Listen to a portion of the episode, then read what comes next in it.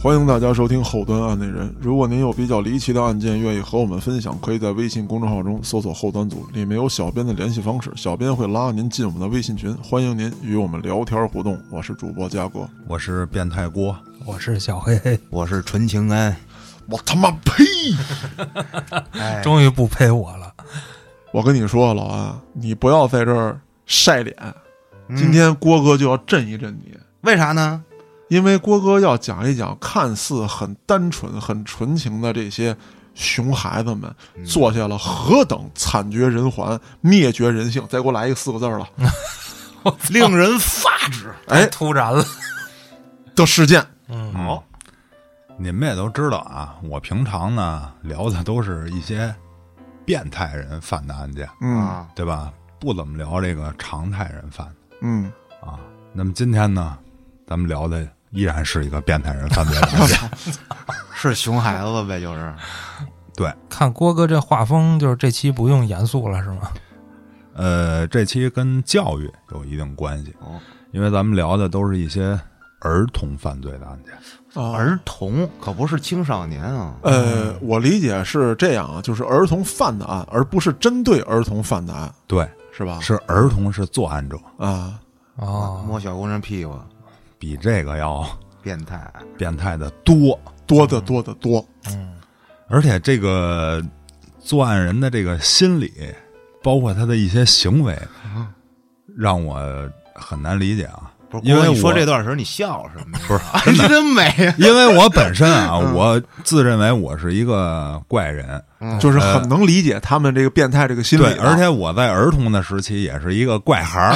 太好了， 啊，但是这些怪孩儿比我更怪，哦，郭哥他妈服了，他妈服了。服了服了服了怪中怪。嗯啊！我先给你说一个案例啊，嗯，一九六八年七月份啊，在伦敦郊外的一个村子里头，有一个叫拜恩的小男孩失踪了，大概多大三岁啊？啊。但是呢，这失踪的拜恩啊，是这个村儿里头近两个月以来失踪的第二位男孩了。嗯拜恩的家人和警察呀，疯狂寻找着他，他们害怕这个拜恩和上一名儿童一样遭遇不测。这个时候呢，住在村里的十一岁的玛丽找到了这个拜恩的姐姐伯特，问道：“说你是在找拜恩吗？”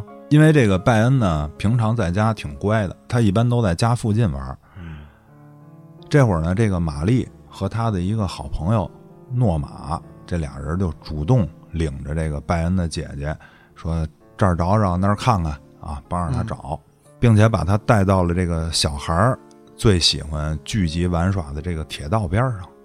啊，这会儿玛丽啊，指着铁路边儿一堆碎砖烂瓦，对她这姐姐说道：“拜恩可能就藏在那里面玩儿。”嗯，那里可有什么可玩的呢？这时候呢，拜恩的姐姐有一种不祥的预兆，嗯，但是由于害怕，她不肯过去，不不去，啊，并且回家了，啊，在当天晚上十一点多呢，警察在那儿发现了小白恩的尸体。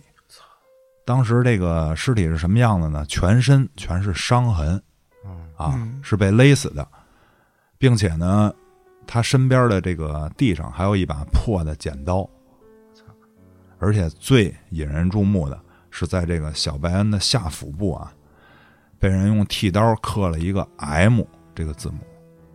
哦，这他妈的，呃，郭哥，我现在啊，这个案子在我脑子里头啊，真是画了一个大问号。嗯当你说是一个三岁的小孩失踪的时候，嗯其实我最先想到的是他的家人很可能有嫌疑，嗯因为一般这么大的孩子会在家人的严密看管之下，嗯他不可能自己涉足到比较远的地方。嗯可是你又说这是村里失踪的第二个孩子，嗯，你以为是拐卖？哎，我以为是拐卖，是有啊惯熟犯人。拐卖，那么郭哥后来又提供了其他线索，嗯说是有两个小女孩儿，嗯呃，跟这个拜恩他姐姐说，说这个拜恩很可能在一堆乱石下面，嗯而且拜恩身上还刻着 M，嗯，还是在哪儿小腹部肚脐眼儿下面啊？。肚脐眼下面。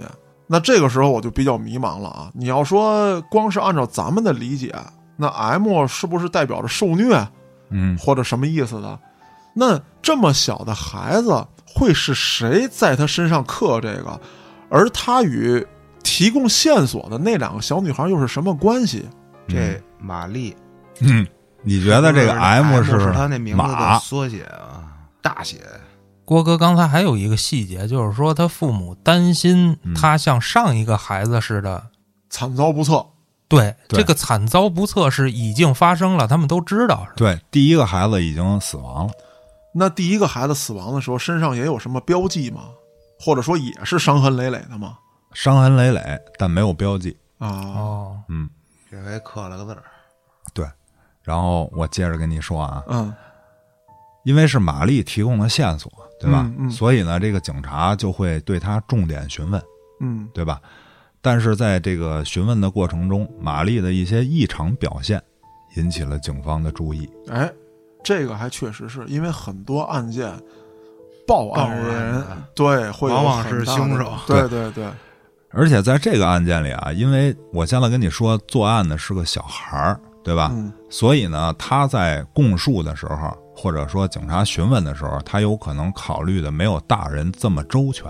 嗯所以呢，警察根据他描写的一些现场状况，认为啊，他描述的一些东西在案件里其实是保密不公开的，比如说嗯凶器之一的剪刀嗯这个东西，玛丽就多次提到，并且提到的不仅仅是说我在现场看见这个剪刀，啊那么警察呢就开始套这个玛丽的口风儿，这个警察就跟他说说，当天啊有一个男的说曾经在这儿看见过你和诺玛。嗯，嗯这个玛丽说了一句说那这个人的视力一定得很好才行。啊，也就是说，他们一定观察过周围情况，嗯观察完之后，他确定附近没有人，嗯，所以他才会说这个人眼神很好，因为对他是从很远的地方看到的。对。但是警察呢就抓住了这个破绽，嗯继而问他为什么一定得有好视力。嗯，这会儿这个玛丽呢就意识到自己说漏嘴了。嗨，他眨巴眨巴眼睛，想了一招，说啊，因为视力好，才能看到根本不在场的人。这不是啊哲学了，哎呦掩耳盗铃，我操！啊，此地无银啊！对，但是他一开始是出于本能，他说漏了嗯啊，他说眼神儿也特好。完了，他现在等于是为了遮嘛啊，。小找孩耍吧小孩耍小对聪明，然后这个负责审问的这警官呢，就认为啊，玛丽是一个非常聪明狡猾的女孩儿，她知道该说什么，不该说什么。嗯但是呢，没有任何证据，对吧？所以呢，只能怀疑。那么就继续观察。嗯在这个拜恩的葬礼举行的时候呢，警察也在一直留意着玛丽的举动，希望从她的表现和反应中得到一些蛛丝马迹。我打断一下，郭哥，嗯，我想问一下，这玛丽跟这拜恩到底什么关系？就是一开始不是也没说吗？嗯就是他怎么就找到这拜恩的姐姐去了？因为他们都是一个村儿的，啊，他知道拜恩失踪了。对啊，明白了，因为所有的人都在找他，主动去找白恩的姐姐提供线索，提供线索，啊并且带她去找啊。明白了。然后据这个警察呢说，葬礼那天他看见玛丽和诺玛站在棺材旁边，一直怪笑。啊，还因为兴奋不停地搓着双手。然后这个警察呢，就到学校询问了，因为这个玛丽十一岁，对吧？她已经上学了。据这个老师反映呢，玛丽和诺玛这几天老是向人谈论小白恩的事儿，并且经常聚在一起怪笑。有事儿，对，等于就是说，拜恩死了，一直到这个葬礼举行这段时间，嗯啊，学校老师反馈是这俩孩子一直怪笑，并且谈论这个事儿这这里肯定不正常。不正常。嗯，所以呢，警察又找了这个拜恩的父母，问说：“你们能给我提供一些什么线索吗？关于这俩小孩儿？”嗯，拜恩的父母就说了：“说啊，案发前几天，这个玛丽曾经来找过他们，就上他们家去了。嗯，玛丽说呢，要告诉他们一个天大的秘密，好嘛，说是诺玛嗯，勒死了马丁。这马丁是谁呢？就是上一个死的孩子，对上一个死的孩子。并且为了掩饰诺玛是如何勒死马丁的，这个玛丽抓住自己的喉咙吐出舌头，用一副窒息的样子给他们做亲身示范。在咱们理解说啊，就是做了一个鬼脸儿，嗯，对吧？嗯，对，但是他实际呢，给他的父母展示的是当时那个案件的，死亡过程，对，就是马丁的一个死相嘛。啊，那么警察知道这个线索以后呢，就决定立刻要行动了。他们觉得这个玛丽和诺玛肯定是有问题，嗯于是呢，他们就找来这个诺玛问话。这个诺玛呢，上来就说了，说玛丽告诉我啊，她杀死了拜恩，还带我去看拜恩的尸体。但是玛丽告诉我，这是一个秘密，不允许我告诉任何人。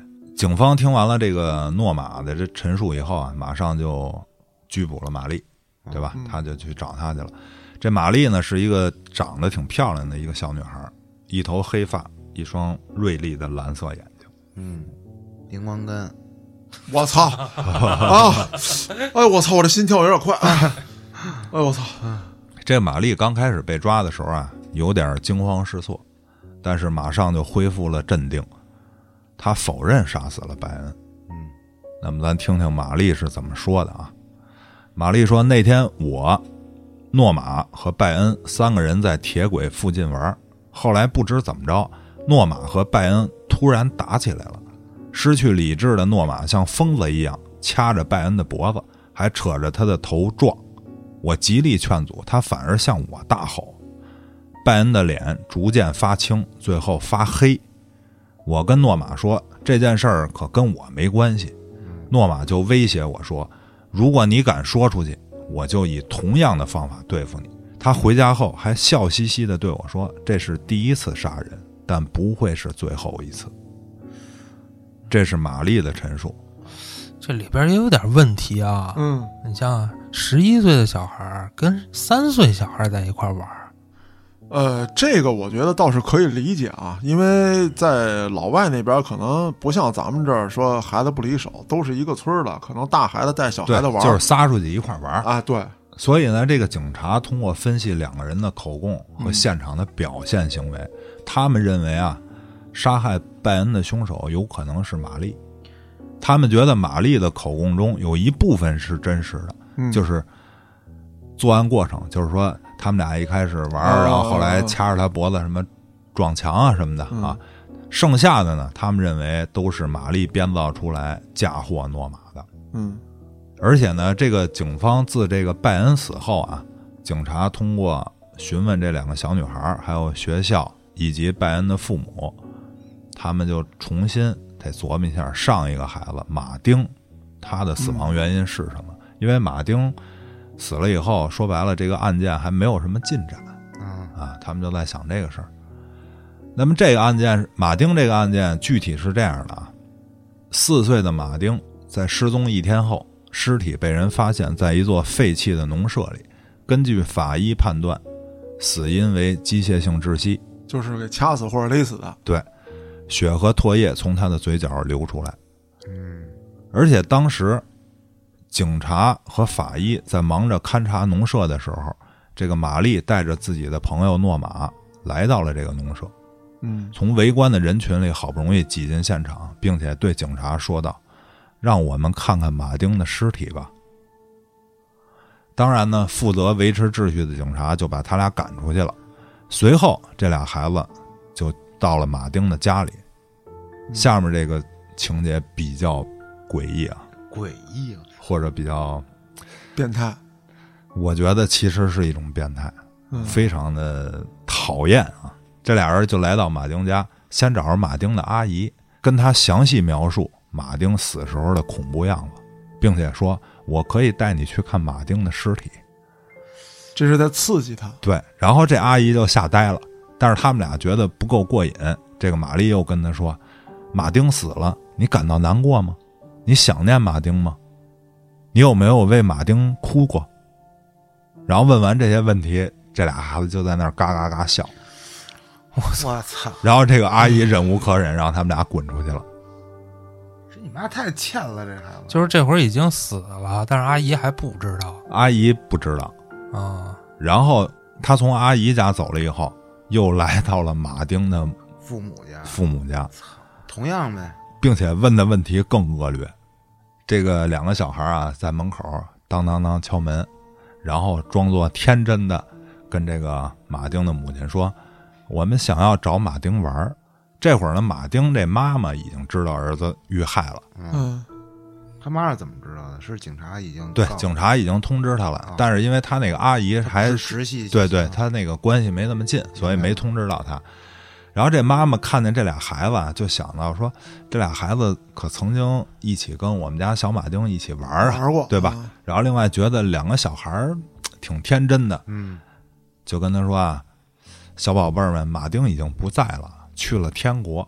嗯，然后玛丽听完这句话以后，哈哈大笑，并且对他妈说：“我当然知道马丁死了，我只是想看看他躺在棺材里的样子。”说完这话，拉着诺玛就跑了。不是，这要搁现场，这大人就惊呆了，我估计就就 what 这嘉哥可能就犯罪了就是又是一起命案了啊！嗯啊，那是肯定的。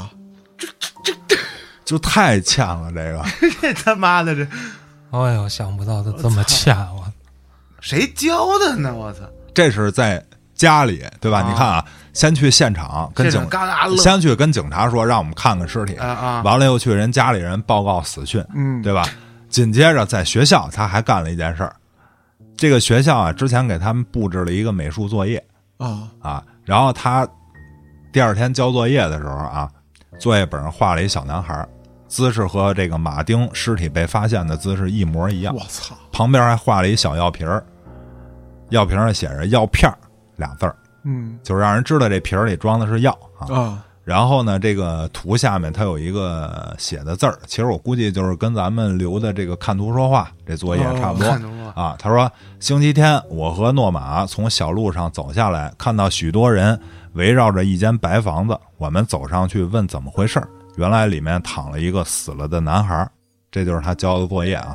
但是这个作业呢，老师也没注意。他就认为啊，说他这作业有可能是取材于马丁的死，嗯、啊，完了之后，在学校还没完，交了这作业以后，他不时的在学校大喊说：“是我杀死了马丁！”还到处写小纸条，宣称自己就是杀害马丁的凶手，啊，这是玛丽干的玛丽干的。啊，到但处是写纸条什么的。对对，但是没人啊把这事儿放在心小上，孩嘛，对，就觉得他是淘气恶作剧。嗯哎，后来直到这个拜恩这个事儿发生了，警察又联想到就是之前对之前嗯嗯刚才咱们所说的他一系列的行为啊，最终就将这个嫌疑彻底的指向这个玛丽和诺玛。反正这俩人肯定是有一个，上一个有你们，这回还他妈有对对。嗯然后他们就到这个两个人的家里头搜查。那么在玛丽的家里呢，找到了一些惊人的发现，就是玛丽写的一些小纸条。这小纸条写的都有什么啊？他是他不像日记似的，他说记一个流水账，啊他就是只言片语。他说我杀了人，现在我可以回家了。我们杀了马丁·布朗这个小杂种。想象自己是如何杀死一个小男孩，然后到处宣扬，难道不是一件很有趣的事情吗？杀人并不是那么坏的一件事儿，我们每个人总会有死的时候。是否有罪的关键在于你是否会撒谎。啊，这就是这些字条的一些内容啊。然后呢，这俩孩子就被带进了拘留室了，就开始进一步的审查。然后这俩小姑娘都关起来了啊，就隔着铁门互相臭骂对方，而且呢，这个玛丽还一度咒骂自己的母亲。嗯这个玛丽在被关押的期间呢，门卫反映啊，他说这个玛丽是一个自负、聪明，而且非常狡诈的小女孩。没好词儿， 对，说有一次啊，他看是小孩儿嘛，他找了一个猫，给他送过去了，说不行啊，这个让这小猫陪你作伴儿吧。嗯，他说这玛丽就掐着猫脖子泄愤，并且呢，这个门卫说啊，从玛丽的身上看到了一种残忍的天性。嗯而且玛丽曾经跟这个门卫也聊过天儿，说她特别想当一个护士。别操蛋了，不是跟郭哥还似的想？害更多不的人吗我？就然后想拉人，差不多。这小女孩说了，我当护士的原因是可以我狠命的把针筒插进别人的身体。操！ 孩子太牛逼了！咱他妈四个大老爷们儿被一十一岁小女孩儿给惊了，操！然后法医的报告啊也显示了，在这个拜恩和马丁的尸体上都发现了玛丽的衣服纤维。嗯，此外，这个拜恩的鞋子上也发现了诺玛的衣服纤维。那基本上就可以肯定他俩干的，他俩干的。对但是说是谁干的，对吧？嗯，你还得听他俩辩解，对吧？在这个审讯的过程中呢，审讯的法官啊，形容说这个玛丽如同一个久经法庭的老手，冷静早熟的行为让陪审团对她产生不了一丝的怜悯之心。啊，啊，都对他很不利嘛情况。嗯对，然后诺玛呢不一样了，说这些法官还有陪审团认为啊，她的反应和表现更符合一个没长大的小女孩的身份。她表现出的一种恐惧和惊慌失措的孩子气，还常常被吓哭，就是在审问的过程中。结果他才是对藏最深的。但是玛丽呢，就认为这个流泪是软弱和没用的表现。嗯，哎，所以呢，这个诺玛的辩护律师啊，就把这个诺玛说成一个淘气、爱恶作剧的一个孩子，嗯，就是因为爱玩儿被扯进了这个玛丽的这个案件当中啊，并且呢，在这个宣布判决结果的前一天啊，这个玛丽因为俩人都一起参加的庭审嘛，对这个玛丽在拘留所里问这个门卫说“未成熟”这个词儿是什么意思？嗯，他说啊，律师说诺玛没我早熟，这是什么意思？是不是因为看上去我聪明一点儿，所以把罪名都落我头上？然后又问说，将有什么最坏的事情发生在我身上？他们会吊死我吗？绞刑，绞刑。什么都懂。对，那么当时在这个案件的庭审过程中啊，这个法官后来也说说，在审理过程中他们互相的推卸责任，但是呢，这两个小女孩之间似乎有一种难测的关系。法官注意到他们俩的表情反应常常惊人的相似，但目光中又相互仇视。每当听到对方指控自己的时候，就会变得异常狂怒。最后，这个法庭啊，没办法把这俩人分开了，轮流上庭询问啊，因为他俩就是说互相指责对方是凶手，明白吧？就是在啊知道法庭上开始乱咬了。知道，到最终啊，这个陪审团呢一致认定玛丽是这个杀害拜恩和马丁的凶手嗯，啊，因为他们觉得他更像一个魔鬼，具有攻击性、残酷、邪恶，毫无愧疚感，同时拥有高人一等的智商和可怕的聪明我觉得郭哥讲到这儿，啊。为什么一直没提这个两个小女孩儿父母呢？我估计一会儿得有浓墨的一笔。因为说到这儿啊，我刚才也看你们反映了，就是这孩子的行为举止是太欠了。啊就是嘉对哥这事儿搁你身上，你你要是这个拜恩或者马丁的父母，你是什么一种表现呢？我肯定犯罪了，不是我那肯那定你犯罪了。你面对一孩子，你怎么犯罪啊？我跟你说，人一定会被愤怒冲昏头脑，对，而且假设啊，当我知道他们很可能因为年龄或者一些原因而减轻甚至逃避法律的制裁的时候，我真的控制不了自己，这是一个作为父亲，对吧？本能。啊，对，我觉得是人性的一种本那能，黑老师对咋办啊？差不多吧。因为有根弦儿，它如果一断了，对你就不会理智了，理智不了。你不会考虑这是不是孩子了，你可能只能考虑，哎，这是一个没喝孟婆汤的小妖怪。很有可能。啊、对，但是嗨但是呢，你看啊，说到这儿啊，我想对这案件捋一遍啊，就是说，咱们说过那么多变态杀人的案件，嗯，其实说你为了杀人而杀人，或者说你为了尸体获得尸体而杀人，嗯这都还勉强能够理解，啊嗯对吧？但是你还要说，比如说我在现场留下一些证据，也可以理解，就是嗯证明我的犯罪手段高超，啊，对对对警，察找不着我，但没有人去刺激被害人家属去，对吧？啊对对对对对太贱了，真的自杀嘛？这可能是为了刺激被害人家属才杀的人。哎，反过来理解，就但是我觉得这代价太大了。真的真是欠招的极限了，我就我先弄死你儿子，你看你气不气？你一气我就高兴。哎呵，但是下面我给你揭晓答案，哎就是为什么这孩子会有这种行为举动，要听这个，嗯，这就得从他家里说起了。哎，来吧你知道他的母亲是干什么的吗？说到这儿了，我猜的啊，啊，这个对吧？国外咱们都懂的这个这种从业人员性啊，是吗？是吧？性是工作者对是吧对？OK，嗯对，但不完全对。哦，你得想想，就是他为什么去刺激被害人家属。我再给你说一下啊他躺，他妈呀！不，我再跟你说一下啊，讨厌他妈是一方面。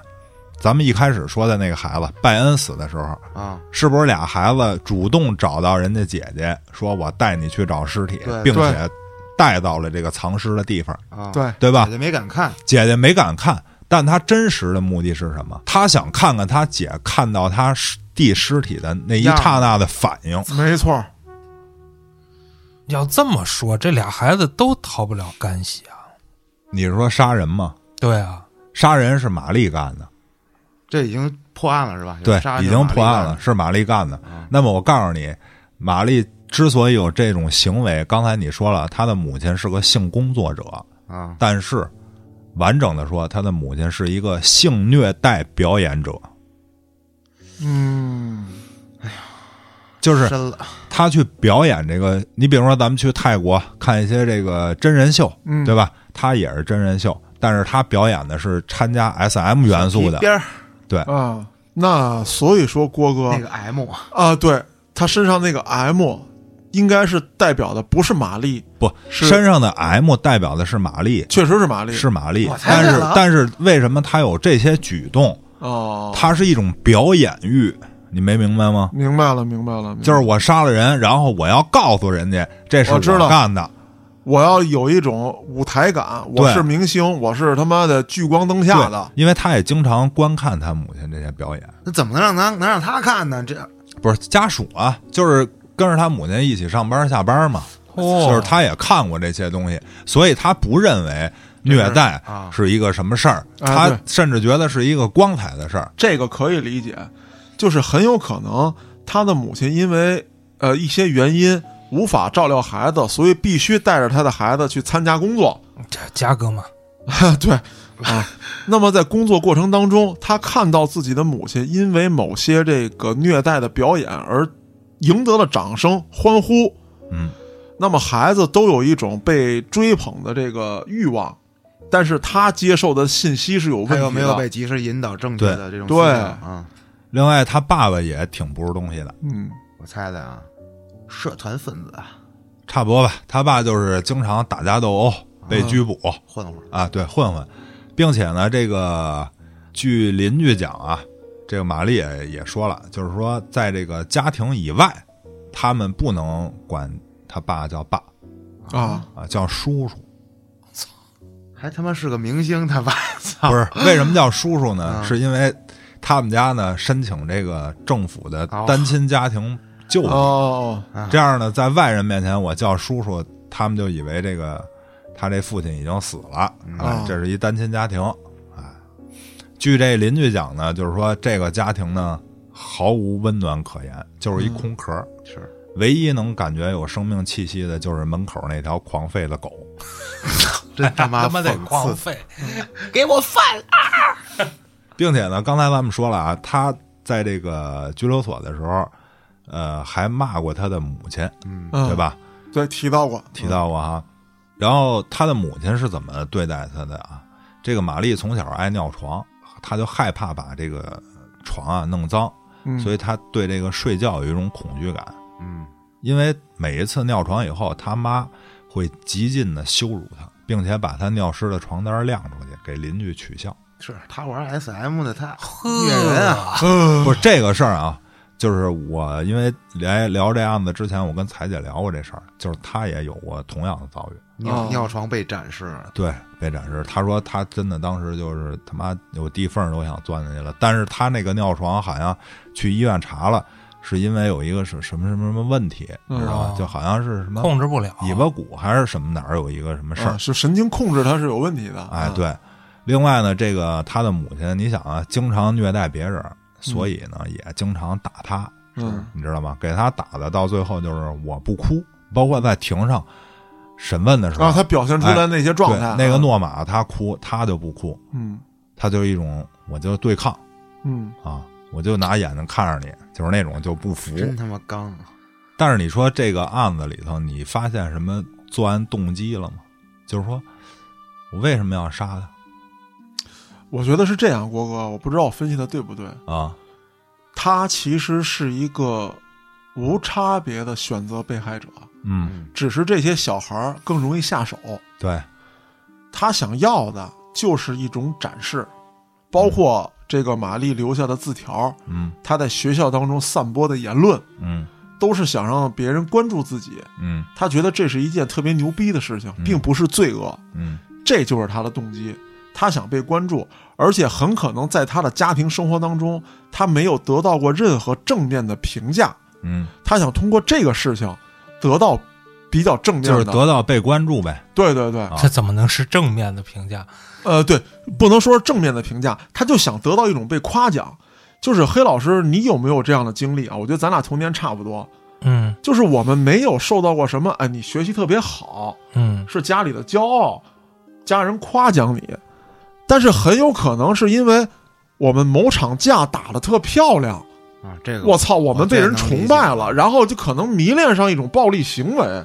哦，啊，就是你是要同龄人之间的那种对对对，敬仰，对，无论你是要什么，也无论你是要哪个年龄层给你的夸奖，至少你要得到一种肯定。嗯嗯那么可能在正确道路上我们得不到，所以说我们选择了一个别的，我觉得他也路径哎他也不认为是正确不正确，反正能得到关注。对他没有这个概念啊，对，就是说我感觉啊，他想得到关注，但是呢，他用杀人去得到关注。，对那你为什么不会用杀人去得到关注呢？因为你知道杀人不对，不对的，对他为什么觉得可以杀，啊对吧？？在他眼里嗯，就是愿不愿意杀的事儿了，不是能不能啊杀，能对杀对人，啊对吧？嗯是因为他漠视其他的生命，对他认为说我杀俩孩子跟我把一玩具熊给拆了一样，没什么区别，对吧？嗯这个叫做什么？叫反社会型人 格。没教好，我觉得就是听说过吧？听说过嗯对吧？那刚才咱一开始也说了，说我爱讲一些变态人犯罪的案件，还与之对应就是常态人，对吧？啊，常态人就是你老讲的那些，就是说，对对对，呃，我跟这个被害人有某种的利害关系，比对如说他是仇，还是说生意上的有一啊些对事儿，，无论是为财、为色，还是说有仇怨对啊，然后我设计了一套这个方法，怎么躲避警方，我对讲的这些是比较对，多这的，是常态人。对变态人就是我跟这个被杀的没有利害关系，我就是想杀嗯他，就是为了杀而杀，对，那这个东西是怎么演变出来？就是说我这么跟你说，就是社会上有这个反社会型人格的人啊，很多很多，嗯大多数都是在这个童年有过不幸的遭遇。因为咱们讲那么多案例，基本上没有几个童年顺的，对，对吧？是那为什么童年给他的影响这么巨大？就是因为这个小孩啊，在这个岁数的时候，他应该得到一些关爱。没错，对吧？因为你家里没有给他爱，然后并且让他还感觉到各种的这个负面的情绪，嗯对吧？所以他不会想到别人应该被关爱，就是我自个儿还没被关爱呢，啊对对对我有对什对么去想别人去，啊对吧？对如果你说你生活的特好，你又有玩具又有吃。你才想说我要不要把这个东西分给分别享的给大小朋家友啊，哎对吧？对你对这我自己都没有，对吧？所以我跟对别人就更别谈什么同情心什么，那不不可不可能的能，对嗯吧？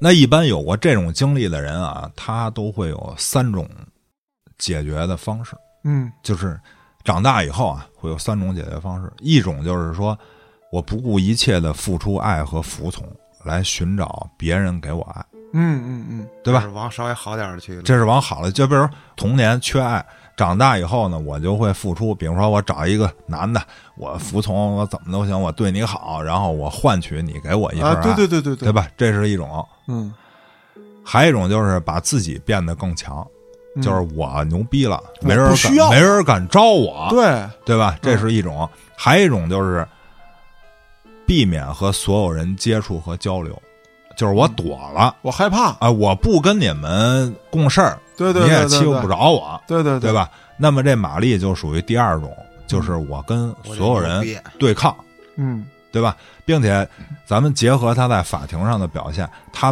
并没有跟这个法官说我们家是一种什么什么现状，对吧？嗯如果他说了这个，就可以得到陪审团的同情，对吧？没错最起码可以少没错嗯判一点或者怎么着，他没说，他不示弱，对，他可能也没有意识到这是造成他现在的原因。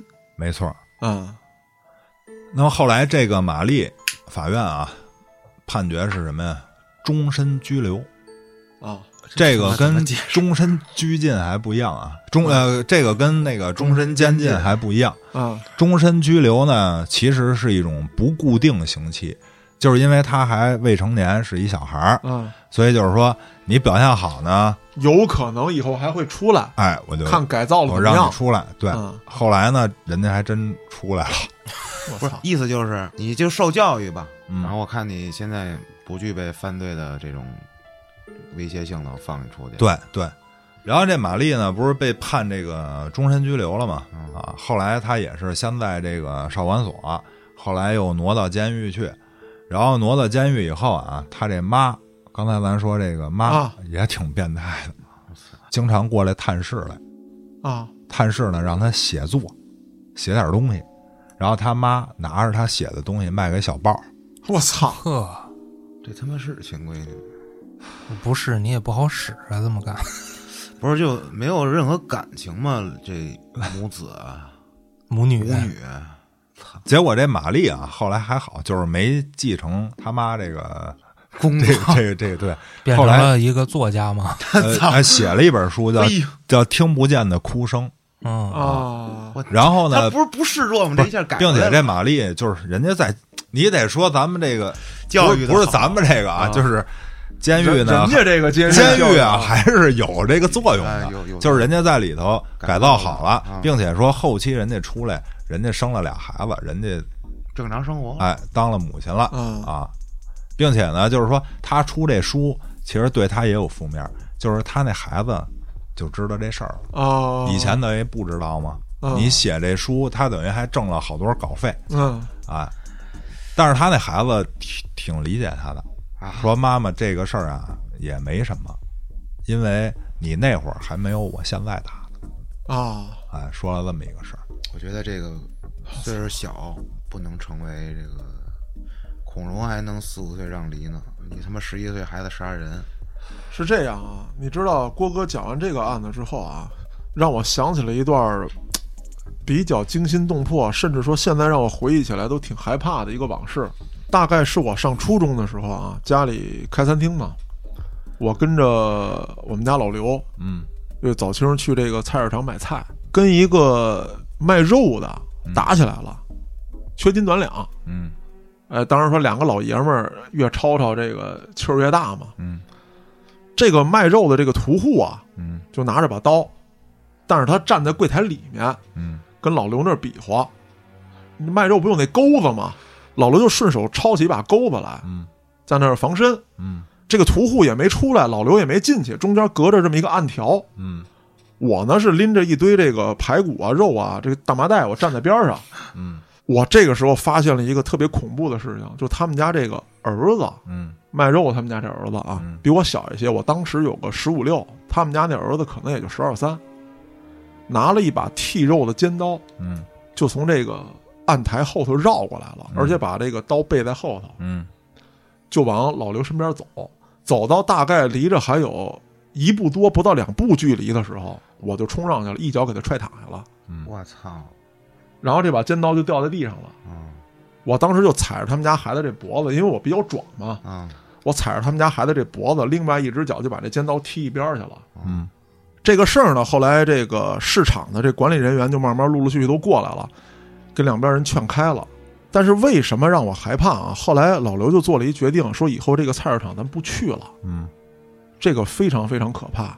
一个这么点儿的孩子，他拿着把刀走出来，而且是藏在自己身后的。嗯他就是要扎你，对，如果他是吓唬人的话，嗯我 指你啊！对我指着你，操，我弄死你！你别你妈跟我爹吵架。他是这样的，嗯，但是他藏在身后。而且这个孩子后来我偷偷去观察过，因为毕竟年龄小，嗯说十五六也不算太大。嗯我当时就觉得操不行，我你妈，呃，我得弄清楚这事儿，嗯而且我不能怂嗯啊，是吧？你别看你拿刀，但我也打得过你，这是小孩儿的思维。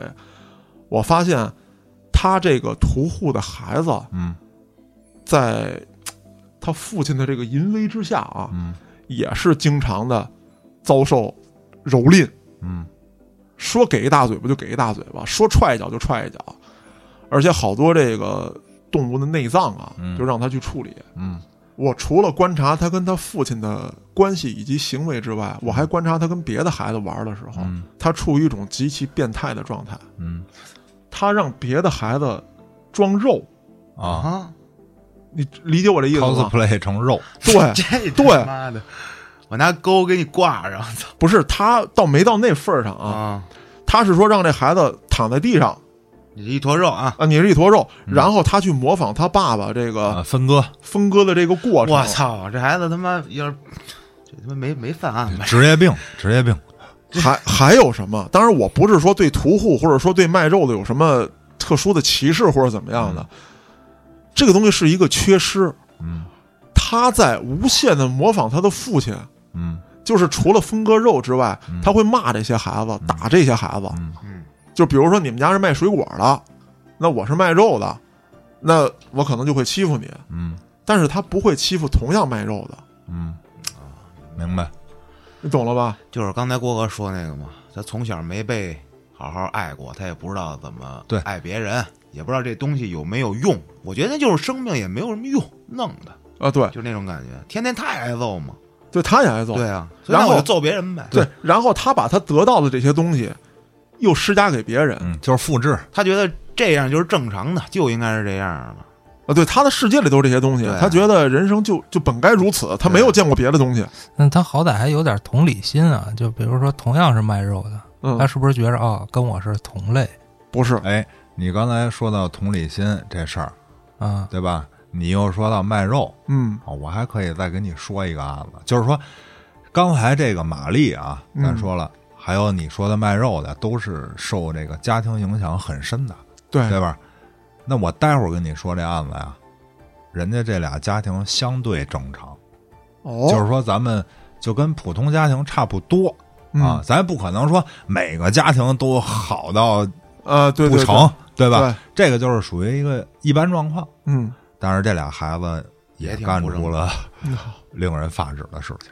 那刚才嘉哥你说他不是同理心对他不是同理心，我给你讲讲为什么，黑老师，啊嗯并不是说因为这几家都是卖肉的，所以说咱们生活状况一样，或者啊说接触的世界观一样，还真不是。他打不过人家，对，嗨，因为他跟别的卖肉的孩子打架，别的卖肉的孩子也会拎着刀出来，啊、哪怕说只是几个孩子互相的拿刀划着玩儿，他也知道这能威胁到我。嗯，可是卖水果家的孩子，卖西瓜这刀我也受不了啊呃但是不一样，但是你何老师没屠宰过呀，啊！对对，这个血腥活体，他是没接触过的，砍肉跟砍水果它不是一哎感觉、啊真的不一样啊！他要是觉得人就是那一滩肉，就能天天剁，那他妈的就你想啊，为什么这个孩子能让别的孩子去模仿肉，嗯，而其他的那些市场里卖肉家的孩子没有让这些卖水果卖菜的去模仿肉，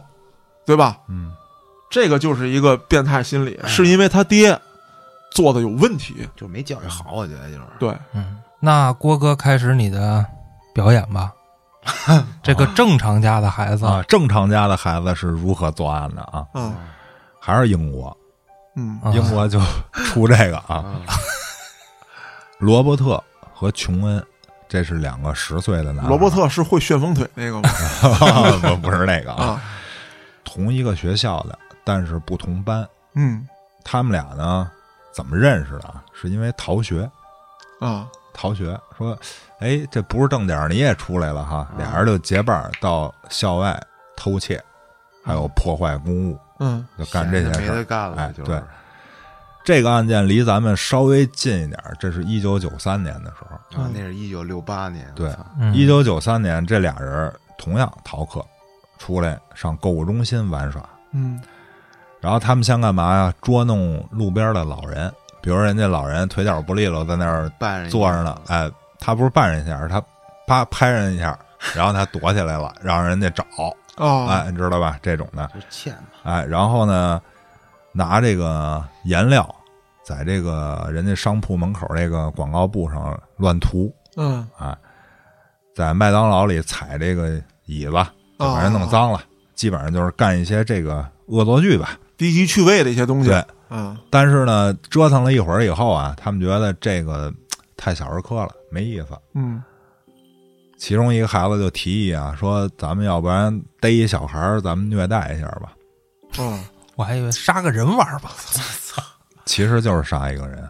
我我操操，这会儿呢，他们俩看到一个小孩儿叫詹姆斯，这詹姆斯在一打个篮球的肉铺门口啊，站着呢，等于不是他我打那孩子吧？不不是 不是，他这个妈妈呀，去肉铺里买肉去了，就把他搁在门口了嗯啊。其实就跟咱们说原来那个狗不让进去，然后人家啊哦就在门口待着吧，然后一会儿我出来领你。哎，这俩孩子看见他了，嗯看见他以后，他不是从那个商店偷的这糖嘛，啊什么这些吃的什么的，之前先偷嘛，偷完他拿这糖逗那孩子，然后把这孩子给领走了，领出去了。嗯，两天以后，这个孩子的尸体被发现了。我操，还是在一个铁道边上，但是不是那个铁道了，啊另一个火车把这孩子压成两截儿了。他是把孩子捆铁轨上了吗？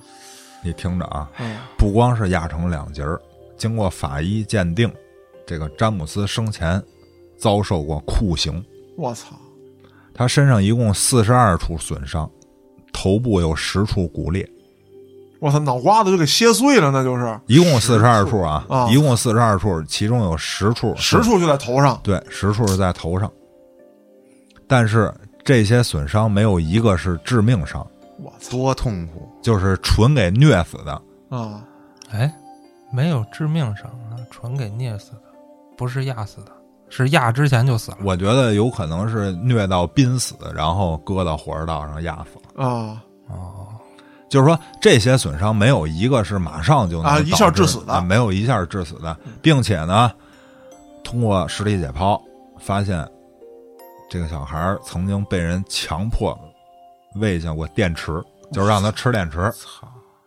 然后性器官和肛门都有暴力撕裂伤，并且这个职场里头也发现电池了。我操，这他妈比我讲的那灵异事件牛逼多了！哎我操，然后我跟你说啊，这个母亲在肉铺买肉出来，发现孩子失踪了，报警，对吧？两天以后又发现了一个尸体，对吧？嗯这警察通过对比啊，发现这个报失踪的这个小孩的衣着和这个发现尸体这衣着是一样的，嗯，所以呢，就就确定了，就确定这个就是包括也让人家母亲过来认尸了嘛，嗯对吧？最后确定是这个詹姆斯，就是死去这孩子。嗯那么警察就开始调这个失踪的那个地方的监控录像，购物中心的，嗯他们发现啊，十五点四十二分，就是那天的十五点四十二分，有两个大概十岁的男孩把这个詹姆斯带离了购物中心。嗯，十五点四十二啊，在他们这个国家，这个学生啊应该上课呢。嗯所以他就觉得这俩孩子当天肯定是没上逃学了，逃学，嗯嗯，并且这警察呢觉得这个案件挺恶劣的，就也上电视台曝光了，嗯，把这个监控录像也发到电视上，嗯然后搜这个所谓路过的人，啊因为他这个呃发现尸体的和这个购物中心大概相距四公里嗯啊，他就说这个这一段路上。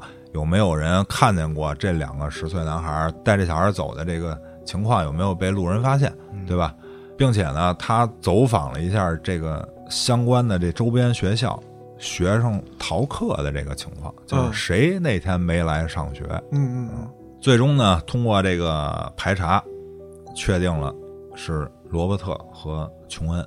刚才一开始提到这俩孩子，一开始呢，这个身份确认以后啊，这个英国出于对未成年的保护，就用男孩 A、男孩 B 代替。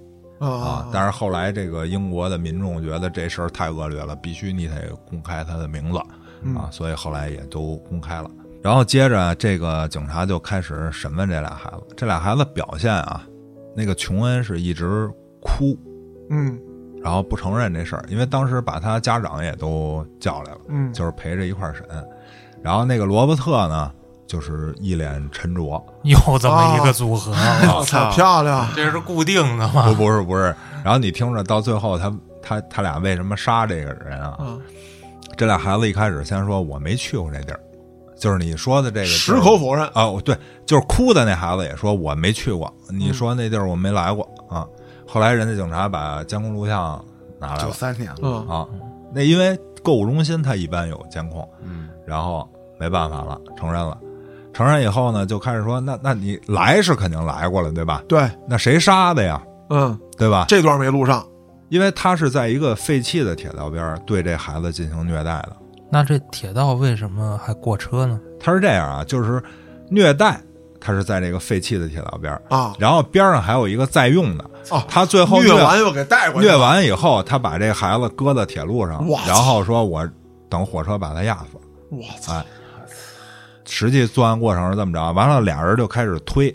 他头部受的这些损伤啊，是这些孩子拿起铁道边儿的石头往他脑袋上砸的。砸的啊！然后呢，这个人就说：“呃，是他砸的，我在边上看着呢。”啊，另一孩子当然也是这么说的啊，俩人就互相推。真不仗义，但是最终呢，这个通过血液的对比啊，嗯就是说你砸完了，包括对他进行一些近距离的虐待，有可能溅在身上血、嗯啊，因为这个说白了，毕竟还是孩子，你稍微一炸呢，还能够管用。嗯最终这俩孩子就是承认了自己的罪行，一块儿干的就，对，一块儿干的，并且俩人说了，说一开始啊，我没想杀这孩子，我看见一别的孩子，哦啊但是我拐拐的过程中让人家长发现了，然后人家把这孩子给弄走了。嗯后来我又发现了这个，这个呢，他就说一开始我也没想就是这么虐待，我本来就想带着他上马路，啊，然后我看一车过来，我给他推过去，让车把他压死。这呵这操，但是呢，他觉得就是说路上 不刺激人路上人太多了太多了哎呦，他不好跑。后来他就是枪毙一路枪毙走枪一毙路走给操带到这个废弃铁道边儿，而且中间呢，确实他遇见好多路人，因为他在这个带的过程中啊，也不断打这孩子，这孩子就哭，然后脸上还有一些什么淤青啊啊淤什么青的，伤痕对，嗯然后呢，他跟人家解释说，我们在路边啊捡着这孩子，有可能他没家，不知道家长上哪儿去了，我们带他去附近警察局报案去啊，啊。但是他走的方向是，就是反方向的，嗯啊你知道吧？但是那些人呢，就是路人啊，也没管。当时有一个路人说，本来我想管来的，但是我自己手边有一孩子，说那个、哦我想让别人帮着照顾，然后我去解决这事儿。但是另一个人说，我我没法照顾你这孩子，所以万一出啥事儿啊，呢？是对吧？，所以他也没管这事儿。刚才说了啊，这两个家庭都是相对正常的家庭，嗯但是这俩孩子干出了这种事儿、哈。嗯，同样说说他家庭情况，这个琼恩啊，家里的是单亲，就是父母离婚了，啊，父母离婚了，然后这个父亲呢，工作压力比较大。他经常靠看一些这个血腥暴力的片儿缓解来压力缓解压力。啊然后这孩子呢，有时候跟着他一起看，我操，真是你干啥孩子就学啥，我操，另一个孩子呢，那个罗伯特，对吧？他是怎么回事啊？他家里头很正常啊，嗯父母一堆兄弟姐妹，但是他这兄弟姐妹啊，有时候就是以大欺小。这个其实我觉得家里头也都遇见过呃，这很对吧正常，嗯，而且我说的就是比较可怕的是什么呀？他家里有一个两岁的一弟弟， 啊，然后呢，他们家人经常让他照顾这弟弟我，操并且呢，因为他照顾这弟弟不周到，他们家人就老说他。啊，然后他就特恨他这弟弟。那但是呢肯定的，但是由于他是他亲手足啊，他就没法动手，说我把那孩子杀死，嗯，对吧嗯？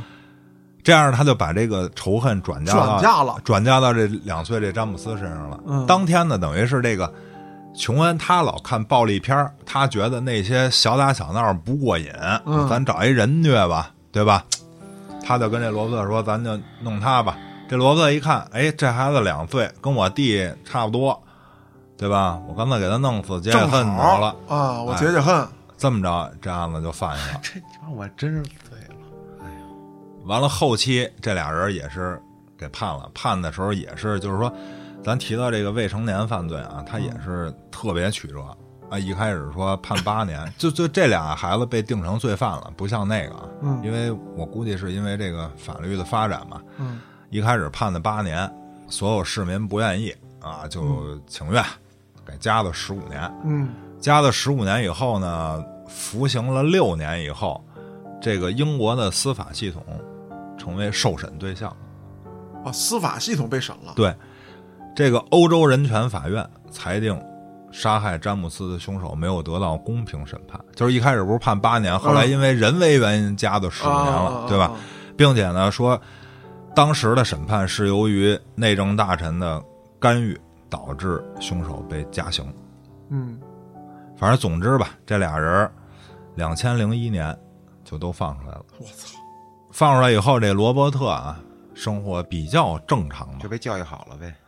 没有他是这样，这罗伯特出出狱以后啊找了一女朋友，然后跟这女朋友同居，然后这女朋友又带回了一男性性伙伴儿，结果仨人就愉快的一起生活。哦那挺好，挺好。我操 但是好在人家没犯罪啊，啊！啊，但是那个琼恩就不一样了，他出来以后就是大家都哦买卖违禁品，嗯然后传播儿童色情暴力内容的影片及就图是小像时。候留的根儿，二零一七年年末啊，就是离现在咱们很近了，又因为持有这个恋童癖手册和儿童色情物品嗯被判入狱。操！现在又关起来了，而且呢，这俩人当时被判的时候啊，还有一细节，嗯他享有终身匿名权。哦，我懂这意思，就是因为我曾经，呃，因为一些比较恶劣的案件嗯，被社会所公知对，啊，为了我以后的生活，因为我已经入狱了嘛，啊我改造完了啊啊，我该承担的责任承担完了。啊所以说呢，我为了让大家不再因为我过去的事情啊，针对我，那等于这有这个权利这琼恩也不是真名儿呗？是真名儿。那他没匿名啊？就是说，因为咱们知道他当时犯罪时候的这个名字叫琼恩，啊对吧？就是说他出狱以后，他就不叫琼恩了，他叫别的名儿了，啊改你知头道吧换面。啊。但是说他因为持有这个色情这个物刊品物被逮着以后，人家这个翻出来了就公检法这个肯定知道你是谁啊，嗯对吧？然后，并且当时这个被害人这詹姆斯这父亲就也呼吁，就是说这种恶魔，你看就是出来他也没学好，啊还对吧干这事儿咱们不应该让他匿名。说现在大家搜资料啊什么的，看到的都是一一张这个儿时的这个面孔，嗯对吧？就是儿时的你会想到说天真啊或者怎么着，你说你放一成人的，你肯定想的不一样。对就是对吧人肉一案呢。对，所以就是，但是你说错了，就是人肉它不行。现在英国就是不允许公开发布这俩人的各种信息，啊就是之前还判过一人啊，就是发布了，在脸书上直接发发完了判六个月，我操，牛就是现在还享有这匿名权，但是他不是因为屡次被逮着嘛，嗯等于一逮着等于又让人发现了，然后人又开始跟他。啊后来这英国说给他发国外去，我去你妈！别他妈毁人吗？这不是？流放是吧？ 对对对，这这真的啊，这个 不过啊跟最近这个溯源这案子，前一阵不也闹啊，了对对，闹得很凶。也对是出狱了，对就是没辙，我们国家法律就这样。那我他妈那他宁妈你愿们国家法律不健全。给他不不不们家门口他装他现在妈一大堆 监控摄像头，我他妈也不能给他关起来。他现在等于是要发到国外去，因为在本国匿名啊已经不太现实了，并且还有一事儿，就是因为这个他在本国匿名导致另一个人死了，啊，啊，认错了，对，认让错让了人，给弄死呃，了。不是人自杀了，人受不了。哦老老敲我们家门来，我操！啊、受不了，人写了一遗书，并且人家人家的母亲就很绝望，就说我儿子是他妈很好一 人，然后被你们冤枉成这样，哦操！因为这么一人，你妈死了一个无辜的人，我操我觉得就是爆出来是一个，牛逼！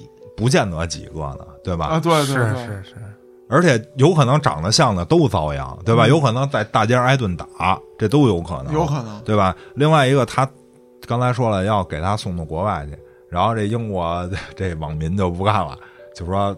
操，送国外太他妈丢人了！这啊，对吧对对对， 我们你妈大英帝国向外输出的是这种操性的东西，我操！对啊，说这个，但是你英国人啊，也就说三观挺正啊，啊嗯就是说反对政府这种行为，但是那种狗都不乐 意了，操！啊，剑叔操狗去了是吧？哎呦，你刚才说的是这英国的态度，对吧？啊，然后这些潜在的接收国啊啊，比如什么英联邦吧，对吧？就是说英语这些国家他肯定得放到英联邦里，啊他不对对能对放美国去，对 吧？对 对对然后就是什么澳大利亚、啊，新西兰新，西兰哎，然后澳大利亚人就说了，说我们多年前就不是流放地了， 我们也要保护我们的孩子，别把他送到这儿来，啊嗯因为以前这个澳洲、新西兰不就是这流个？对对对对对然后新西兰的网友啊，人家不说话啊，啊，因就为等着宰呢是吗？不是你送因为人家总理啊，就这个此事儿公开回答了。滚蛋操！人说了，想都别想， 所以人底人不说了。啊所以现在这人呢，还在英国就是搬家， 操，还在那儿待着呢。丫就不能老实点儿吗？我觉得这就有可能是根儿了吧，这真的是根儿。种子太深了。呃，说到这儿啊，我又想起一个事儿来。嗯嗯，当时并没觉得有什么可怕的，嗯，但是听郭哥讲完之后啊，我还真是我操的，后脊梁有点发凉。嗯呃，还是讲我小时候，更小啊。刚才讲那个事儿是我十五六，嗯我十二三的时候经历过一个事情，我不知道大家玩过没有。就我听到郭哥讲那段火车压人的时候啊，我想到了这个事儿，把那个铁钉子嗯放在铁铁轨轨上，啊，那我干过啊，对，它会压成那个小刀片嘛。啊但是它压的时候，这有的时候会把这钉子挤出去崩啊出去，，崩出去飞。啊我当时大概是上小学，钉你身上了。没顶我身上。当时玩过一个游戏，就是好多孩子，我也是去亲戚家啊，村里的孩子有一条铁轨啊就在村边上，大家会抽这个木头棍儿，啊谁抽的最短的，啊，谁站过在去那儿，啊对，啊等着等着，啊，然后车过来你跑，是吧对对，嗯车过去跑。最后一什秒么跑俄罗斯轮盘赌？差不多。我我好像玩过这个啊但是当时有一个就是大家公认的缺心眼儿的孩子，啊，每回都是他，而且不许他跑。你们是不是做手脚啊了？我觉着也是，对，是做手脚的那你就。等于差点就给孩子弄死了。其实当时他们想害的是我，因为我只有放假才到这儿来，啊，我你不是外人我是外人。可是呢，就是比较狠呃，对我长得比较胖，啊哦，然后不好也惹跑不动呃不是也有劲儿啊，也有劲儿，跟这帮村里的孩子摔跤，反正啊不怂，啊，然后人也比较横，就把我排除在外了。这一定是捡软柿子捏。嗯欺负傻哎子呗。啊，对，然后那个孩子就是每回都被抽中，但是别的孩子也有抽中的时候，抽中之后人家跑。当时村里的那些孩子就拿这个大棍子，啊就站在离铁道比较远的地方，说你丫不许跑，啊必须等火车过去，啊完全走完，啊你才能回来。啊，太棒了！就有过这样的事，他是站铁道边儿上是吧？离着很近，我操，那不就吸进去了吗？没有那么近啊。再一个说，它不是动车，没有那么快的啊速度。绿皮绿皮对啊，它那个铁轨是有一个类似于路基的地方，啊，对它高起一块儿来，啊那个路基你是站不上去的。啊你要站在平地儿，离那个火车怎么也得有一米六七米 六哇七米没有一米多吧？啊，不哎至于，不至以于。前的路基是不是高点儿，就是距离就啊对远一点儿。它是路基高，再一个，因为是农村的地，啊你能走到一个平的地方站住了的话，啊其实是有一段距离的，嗯，就是三米到六六七米之间。它因为随着这个铁路，它这个走的不同的地形宽窄不一样，啊窄的地方可能在三米，那宽的地方可能就有六七米。当时那个孩子站的还算比较远，可是啊，咱说六七米的这个距离，火车的那个速度压出来的铁钉子，啊真他妈歇你身上也干进去，啊！绝对是有这杀伤力的。那些孩子就以这为乐，就崩他，就崩他，故意的。让这孩子怎么站啊？当时说没有那么恐怖，说你你面对着火车没有，啊就是你不是冬天穿棉袄吗？你背对着火车，啊然后专门有一个那个大的棉袄，啊！再披在你身上，军大衣似的，军大衣似的，你把这后脑勺什么都护住了，然后你就等着火车从这儿过。有的时候呢，叫人说这钉子其实还真没崩出来扎着它，啊但是会有石头子儿，啊真的会打到身上。那个棉袄的那个外皮，就是那个布，啊！都会被打烂了。当时会有这样的虐孩子的行为，但是我觉得这孩子长大以后啊，也有可能虐别人。很有可能，很有可能，只不过他后续的事情我不知道了。嗯当时也觉得是好玩儿，我当时庆幸啊，嗯哎呦，我一个外来的孩子，哎，没有遭到这种虐待，这个孩子等于说替我受这种虐待，我还我还觉得我操的挺他妈侥幸。可是转回头来一想，这种事儿真不一定说你非得经历过什么你才会干，嗯，很多人都在这么做，很多孩子都他妈有这样的童年经历，对，没错。很可怕。我说一个，嗯，就是刚才郭哥一直讲的时候，我就脑子里就想起那事儿来了。其实那不是我的事儿，那是我身边哥们儿的事儿。当时是怎么着？啊我们十五六的时候，十四五，然后我就不上学了嘛，但是他们还在上初中啊。呃，那你天他妈就逃课虐小孩去，不是我在家玩游戏，他们去玩儿去，他们哥四个，其实有哥俩是我特好的小伴儿，人家俩啥事儿没有，结果来了一个也不上学的孩子，那孩子带了一个外地来旅游的一个孩子啊，等于四个人儿啊凑一块儿了，晚上没没得干，遛弯儿去了，溜到我们学校边儿上附近有一小凉亭儿，在那儿坐着抽烟，结果就后来那孩子啊说，哎，咱找一乐玩儿，说怎么着？说咱抓兔吧。嗯，说什么叫抓兔啊？真的，郭，你分析这名儿，抓兔，说白了就是随便逮一孩子过来，就咱欺负他。当兔子，啊，结果有一不开眼的一孩子，可能也是初中小小一两岁那种的，路过，小孩过来，这我都是听他们当时说的。我那俩哥们儿并没有想一块儿，但是他俩就想，那俩孩子把这小孩瞪过来之后，就跟这亭子里一顿就是，拳打脚踢，一开始拳打脚踢都是好的，后来就是让人做各种动作、羞辱、啊凌辱，然后反正就极其那种越来越过分吧。就是王总干的那些事儿，我操！但是我那俩哥们儿没有参与啊。嗯后来这孩子走了，给放走了，并没有造成这种那种案件里的后果啊。嗯，他四个人傻逼不走，还他妈跟那儿待着，然后结果可想而知，家长啊，回来呃了，呼噜一帮人又冲过来了，然后就追他们四个，四个跑了，结果就都逮着了，啊给弄派出所去了。嗯后来出来我就问啊，我说你们为什么要这样做呢？啊，是他招你们了吗？就问那孩子啊主主事儿那个，他说没有啊。啊说你为什么要揍他呢？就是想揍他，啊，就是想弄我一人过来就虐他，嗯没有任何原因啊。就那孩子，反正是，嗯、家庭我也不太了解嘛，现在肯定混的也不咋地。哎，那你说是人性本善，性本恶呀？性本恶，嗯，这个是我一直的一个信条。你觉得性本恶？对，我觉得这人都得是教出来的，因为人就是动物，是，我生下来就是要吃。比如说，我生下来，同胞兄弟啊，嗯，就这一口吃的，我吃了我能活，他吃了他能活，我肯定我抢着吃，嗯，我不会让。哎，那我问你，你要说性本恶，那为什么还有那么多好的呀？那教的好呗。对啊，被这个文明的这个伦理啊、道德给捆绑以后，嗯才有的意识，我要让梨，我要怎么怎么样。嗯，牺牲精神，呃，这个事情啊没这么简单。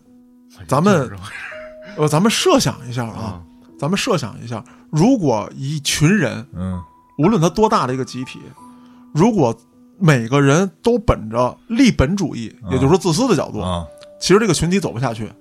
我为了这一口吃的，我必须干掉我的同类。嗯那么你把同类都干掉了，你获取资源的能力就下降了，啊，是对吧？嗯，因为你是群居动物嘛，哎，对，你自己本身的这个身体条件，你不足以跟狮子、老虎、大象、犀牛抗衡，嗯你需要群体，甚至说你的智商虽然比别的动物高，但是你需要群体智慧。嗯哎，嘉哥，你这也是有了文明以后了，我得先意识到我需要群体，这个过程就很漫长。就这，孩子嗯降生下来那一秒，他没有任啊他何的，肯定，没有群体的概念他。上来第一秒就是吃，啊，这这个是不假啊，这个是不假。但是为什么我说我没有说这东西不对，我只是说它没有那么简单。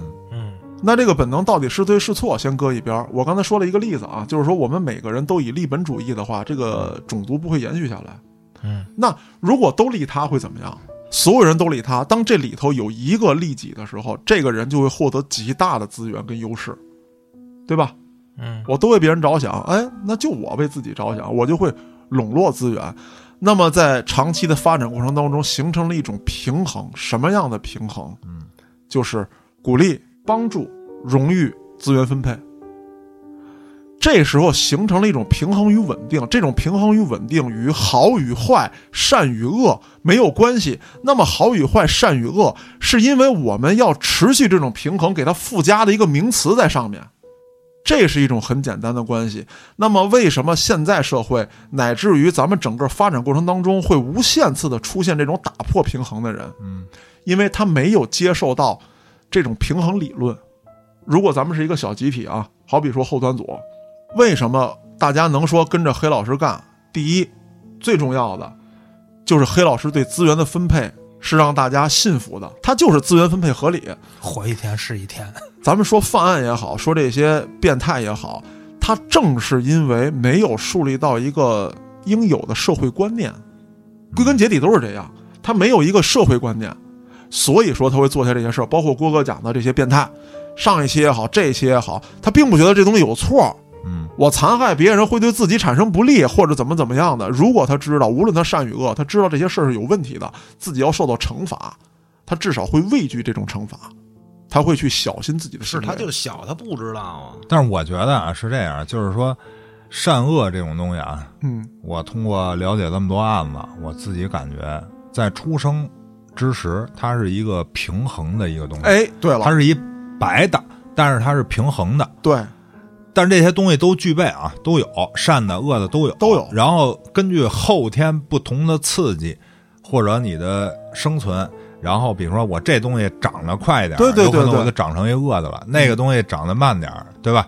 它不可能是一个生下来我就纯善，纯善那你就死不可了，对吧？啊 我明白嘉哥刚才意思，嘉哥刚才意思就是说，善恶它其实也是文明了以后才诞生的一个判断标准。对，他这嗯个对判断标准，啊，嗯我要用文明以后的判断标准去评判一个文明之前的东西对本身就是有问题呃的。本身有点问题。对，所以我觉得啊，就是说，既然这些隐性的东西都在啊，你再好的一人，再善良一人，他肯定也有恶的那个没错基因那底儿在底下呢。那肯定你别刺激着他，嗯对，对吧？你说狮子老虎牛逼不牛逼？我从小驯养你，你哎跟猫一样，对对对，跟对你玩吧？啊，所以就是说，这是他善的一方面，他恶，他他妈儿吃嘎嘎的，对对对对、啊所以我觉得真别什么人都招，然后哎办事儿的时候呢，做人留一线，日好后好相见。啊好自为之。因为这特像那李连杰那大片儿嘛《狼犬丹尼》，没看过吗？ 你一下把天儿聊冷了。其实说白了啊，就是当我们还是个婴儿的时候，我们既能为了吃一口东西去哭闹、去抢夺，同样我们也能感觉到家人对我们的爱、父母对我们的爱抚、喂养。我们还之以微笑，这其实就是善。我们抢夺的时候是恶，就像郭哥说的，善与恶都是存在的。能感觉到爱，就是有善的根本在这儿。那这期节目聊了这两个案件，其实触动还是对我来说非常大的，因为毕竟我是个有孩子的人。如果大家对类似的案件有什么可分享的事情，可以在微信公众号留言，并且呢，您在微信公众号中回复“周边”，就可以看到我们后端组新推出的周边产品。欢迎您的关注，我是主播嘉哥，咱们下期再见。山啊与恶，情算恶，此生也过。杀或魔，欺我善，敌我软弱。如道佛，何有全盘我功过？任你口诛笔伐，土匪口沫。道是存当作者乃如来佛，又奈何世间恶凭空放过，求一杯迷幻浊，尽是执着，却告知成因我见识之恶。断魂曲，三顾茶梅。